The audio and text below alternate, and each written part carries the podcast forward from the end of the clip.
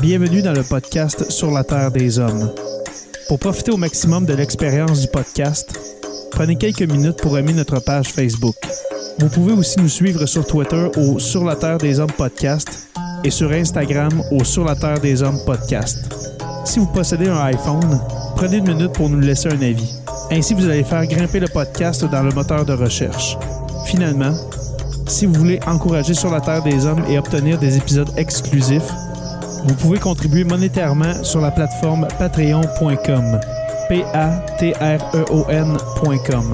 Recherchez sur la Terre des Hommes et pour seulement 2 par mois, vous y aurez droit. Le podcast peut désormais débuter. Bienvenue sur la Terre des Hommes.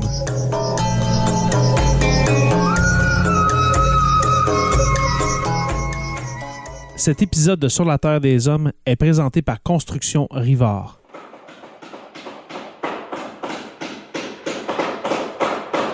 La rénovation et la construction, ça passe par la science du bâtiment et de vraies maisons éco-énergétiques.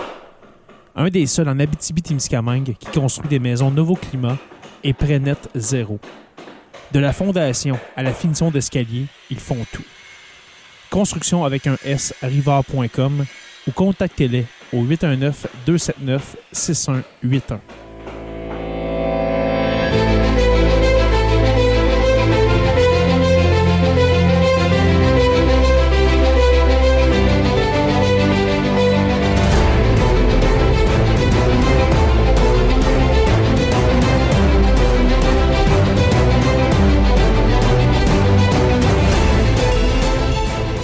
Bonjour à tous et à toutes et bienvenue à cet épisode 237 de Sur la Terre des Hommes. Pour cette semaine, un autre épisode narratif avant de retrouver mes deux fidèles comparses, Joe et puis euh, ce cher professeur Roussel. Et puis, euh, cette semaine, je vais m'attarder sur euh, une série d'épisodes que j'avais commencé au tout début de Sur la Terre des Hommes. C'était dans les 50 premiers épisodes, je crois, où est-ce que j'avais parlé de la fin de l'Empire romain et puis euh, de Dagobert, de Dagobert qui était un roi mérovingien.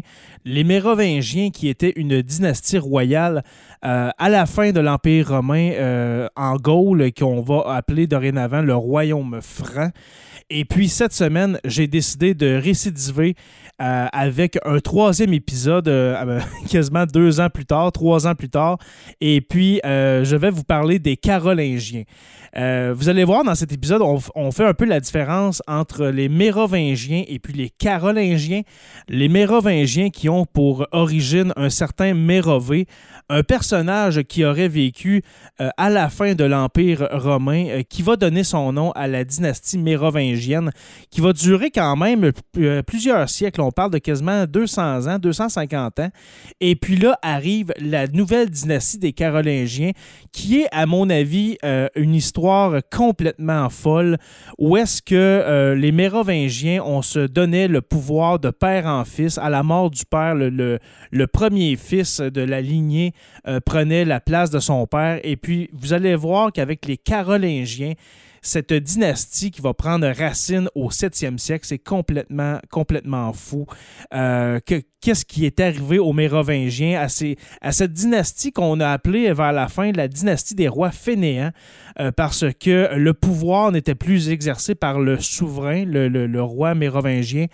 Euh, en question, mais bien par, vous allez entendre dans cet épisode-là, par le maire du palais, qui était une espèce de premier ministre, ou si je peux faire en lisant les informations, j'ai trouvé certains points de comparaison avec euh, la série Game of Thrones, où est-ce que vous avez le roi de Westeros. Pour ceux qui, connaissent un peu Game of Thrones, vous avez le roi de Westeros qui occupe le trône de fer, et puis vous avez la main du roi qui, lui, s'occupe de toutes les affaires. Il est au courant de la politique, il est au courant de l'économie, il est au courant de tout, euh, donne quasiment les ordres. Eh bien, on, pourrait quasiment dire que l'auteur... Euh, M. Martin s'est inspiré des Carolingiens en France euh, pour sa série parce que le maire du palais, euh, qu'on va parler euh, dans, cet épisode-ci. On parle ici de Charles Martel, qui va donner son nom à la dynastie des Carolingiens, et puis de son, de son fils, Pépin le Bref, qui va euh, asseoir euh, cette dynastie-là, eh bien, euh, vous allez voir qu'il est passé de maire du palais à se faire couronner, Pépin le Bref, à se faire sacrer roi des Francs. Alors, sans plus tarder, cet épisode 237 commence maintenant avec l'ascension des Carolingiens. C'est parti.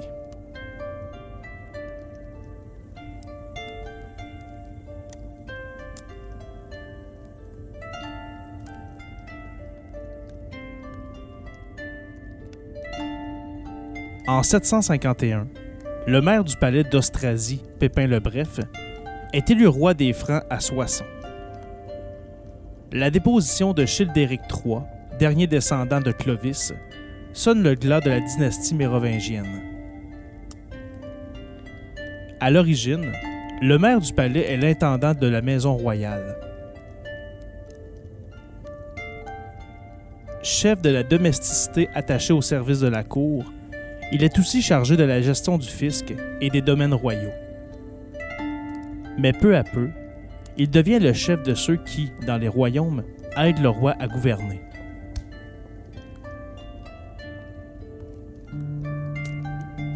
Une nouvelle dynastie commence à la mort de Dagobert. Durant le règne des rois fainéants, le maire acquiert un important rôle politique, dirige l'armée royale, lève les impôts et préside le tribunal du palais. Il devient en somme un véritable chef du gouvernement et se fait d'ailleurs appeler prince. Son rôle prend encore plus d'ampleur au moment où se cristallise la division du royaume en trois territoires, la Neustrie au nord-ouest, la Bourgogne et l'Austrasie au nord-est. Chacun des maires de ces territoires devient le porte-parole de l'aristocratie et le défenseur des particularismes de son pays. Sous l'autorité intermittente des successeurs de Dagobert, ce sont eux qui mènent la guerre opposant Neustrie et Austrasie.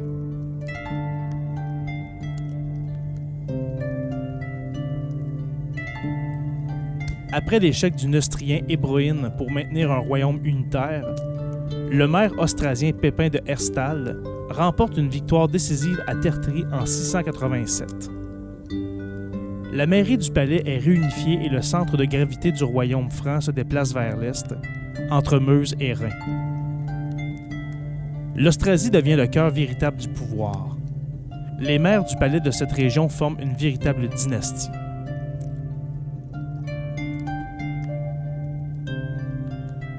La dynastie princière des Pépinides entre sur la scène politique dès le règne de Dagobert. Le bon roi a pour principaux conseillers le maire du palais d'Austrasie, Pépin de Landen, possesseur de vastes domaines dans la vallée de la Meuse, et l'évêque Arnould de Metz. Anse Giselle, fils d'Arnould, épouse Béga, fille de Pépin, et la charge de maire du palais se transmet à leur fils, Pépin de Herstal. Quand celui-ci meurt, en 714, Nul ne songe à demander l'avis du roi mérovingien Dagobert III, et c'est la succession du ministre qui ouvre une période de trouble. La veuve de Pépin, Plectrude, qui prétend assurer la régence au nom de son petit-fils Théodoald, entre en lutte contre Charles Martel, fils bâtard de Pépin. C'est de Charles qui réussit à s'échapper de sa prison d'Aix que viendra le salut de l'Austrasie. Très vite, celui-ci affirme son caractère belliqueux. Il bat les Neustriens révoltés et s'impose aux deux autres royaumes, qui lui reconnaissent le titre de prince des Francs. Mais il reste sous l'autorité nominale du roi en titre Thierry IV.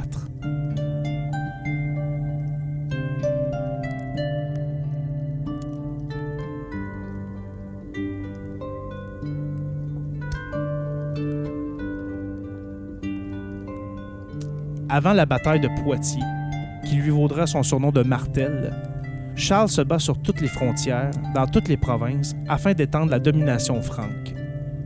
Thuringiens, Alamans, Bavarois et Frisons sont défaits. L'Aquitaine est contrainte de reconnaître la supériorité franque. Bien que soumise au royaume franc, Alémanie, Thuringe et Bavière sont restées païennes.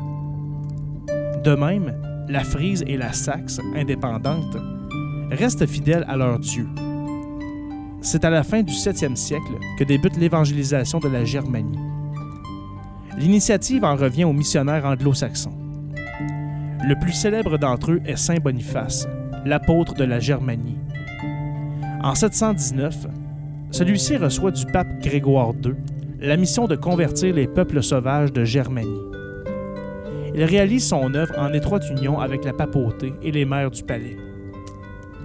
Nommé archevêque de Mayence en 745, Boniface se retire peu après à l'abbaye de Fulda. Il repart en mission en 754 et trouve en Frise une mort assimilée à un martyr.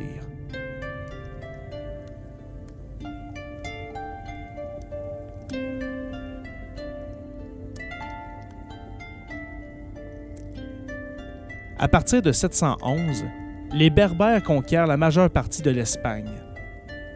Franchissant les Pyrénées, ils s'emparent de Narbonne en 719, de Carcassonne et de Nîmes en 725. À partir de là, ils lancent des raids en Aquitaine. Toulouse est sauvée en 721 par l'intervention du duc d'Aquitaine Eudes. Les Arabes se tournent alors vers l'est. Remontant la vallée du Rhône, ils saccagent Autun en 726, puis réapparaissent en Aquitaine en 732. Ont-ils été appelés par le duc Eudes, comme l'en accusent les chroniqueurs francs? Partis de Navarre, les bandes musulmanes marchent sur Bordeaux en ravageant le pays. Eudes est contraint de solliciter l'aide de Charles Martel. Le maire du palais accourt à la tête de sa cavalerie lourde et rencontre l'ennemi à 20 km au nord de Poitiers alors que celui-ci se dirige vers Saint-Martin de Tours. Après une semaine d'escarmouche, Charles lui inflige une défaite le 25 octobre 732, le long de la voie romaine Poitiers-Tours.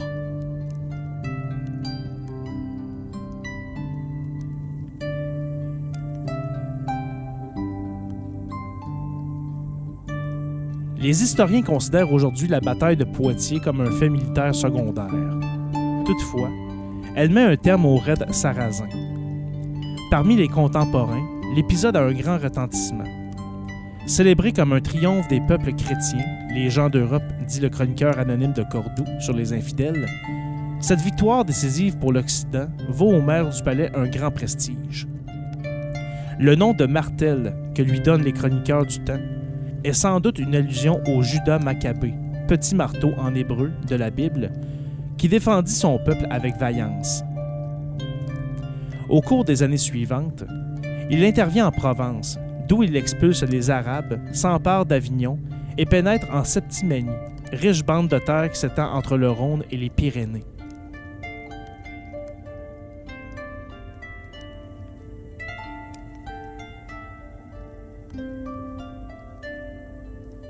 Les progrès de la cavalerie, dus entre autres à la diffusion de l'étrier, rendent l'armée franque invincible. Mais l'armement et l'entretien des montures constituent une charge très lourde pour financer ses campagnes. Charles n'hésite pas à s'emparer des biens de l'Église qu'il distribue à ses fidèles en échange du devoir militaire. Cette pratique lui vaut la réputation de spoliateur de l'Église. S'appuyant sur leur vision, certains vont même jusqu'à lui prédire l'enfer.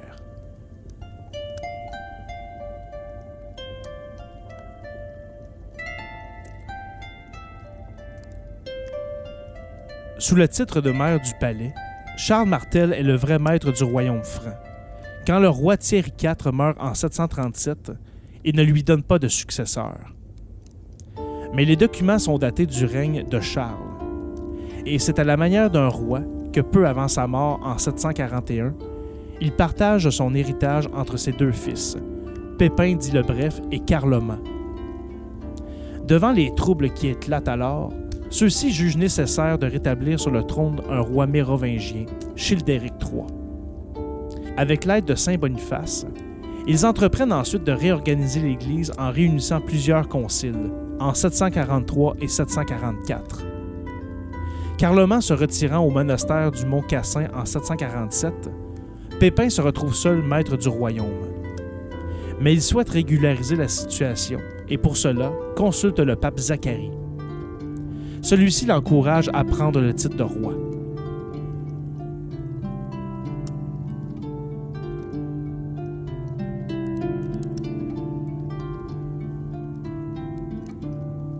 Pépin le Bref, en accord avec la papauté, dépose donc Childéric III et se fait élire puis sacré roi par les évêques de son entourage, en présence de Saint Boniface à Soissons en 751. C'est un véritable coup d'État. Pour obtenir l'approbation du peuple, et sachant celui-ci très attaché à la famille royale et aux coutumes, Pépin fait les choses en bonne et due forme. En 754, à Saint-Denis, le pape Étienne II renouvelle le sacre en sa faveur, ainsi qu'en celle de ses deux fils, et interdit de choisir à l'avenir un roi en dehors de la famille élue.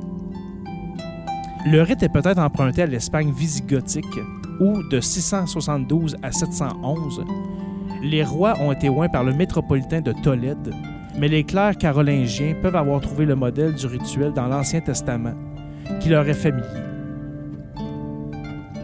Par l'onction, le roi franc est élevé au rang des anciens rois d'Israël et il peut se comparer lui-même à David. Choisi directement par Dieu, roi par la grâce de Dieu, il est responsable devant Dieu seul et doit, dans son gouvernement, se conformer à la volonté divine. La royauté patrimoniale se transforme en ministère sacerdotal. Celui qui avait pu apparaître comme un usurpateur se montre désormais comme l'élu du Dieu des chrétiens. Pour asseoir son autorité sur des bases solides, le nouveau roi des Francs va devoir pourtant encore briser de vives résistances.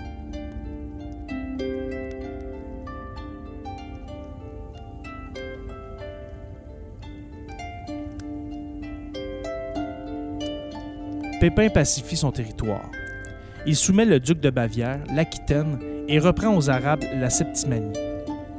L'ancienne Gaule romaine est enfin rassemblée sous l'autorité des rois francs. Pépin poursuit la réforme de l'Église. Il impose la dîme à tous les cultivateurs du royaume pour l'entretien du culte et renforce ses liens avec Rome en adoptant la liturgie romaine.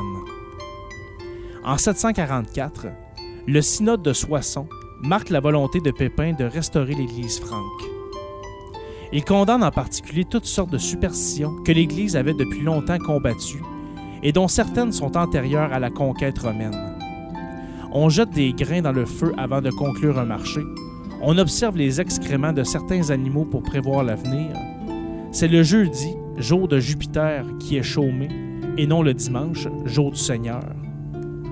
L'Église tente de remplacer par la dévotion au sein le culte des idoles. Le roi réforme aussi la monnaie. Pépin s'efforce de rétablir le monopole royal sur la frappe.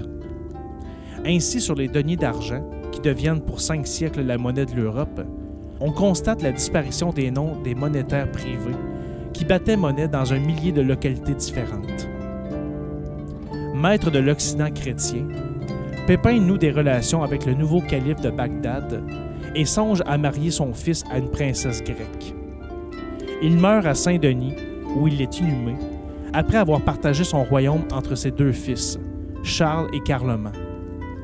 À la mort de Carloman, en 771, Charles, seul maître du royaume, devient Carolus Magnus, dit Charlemagne.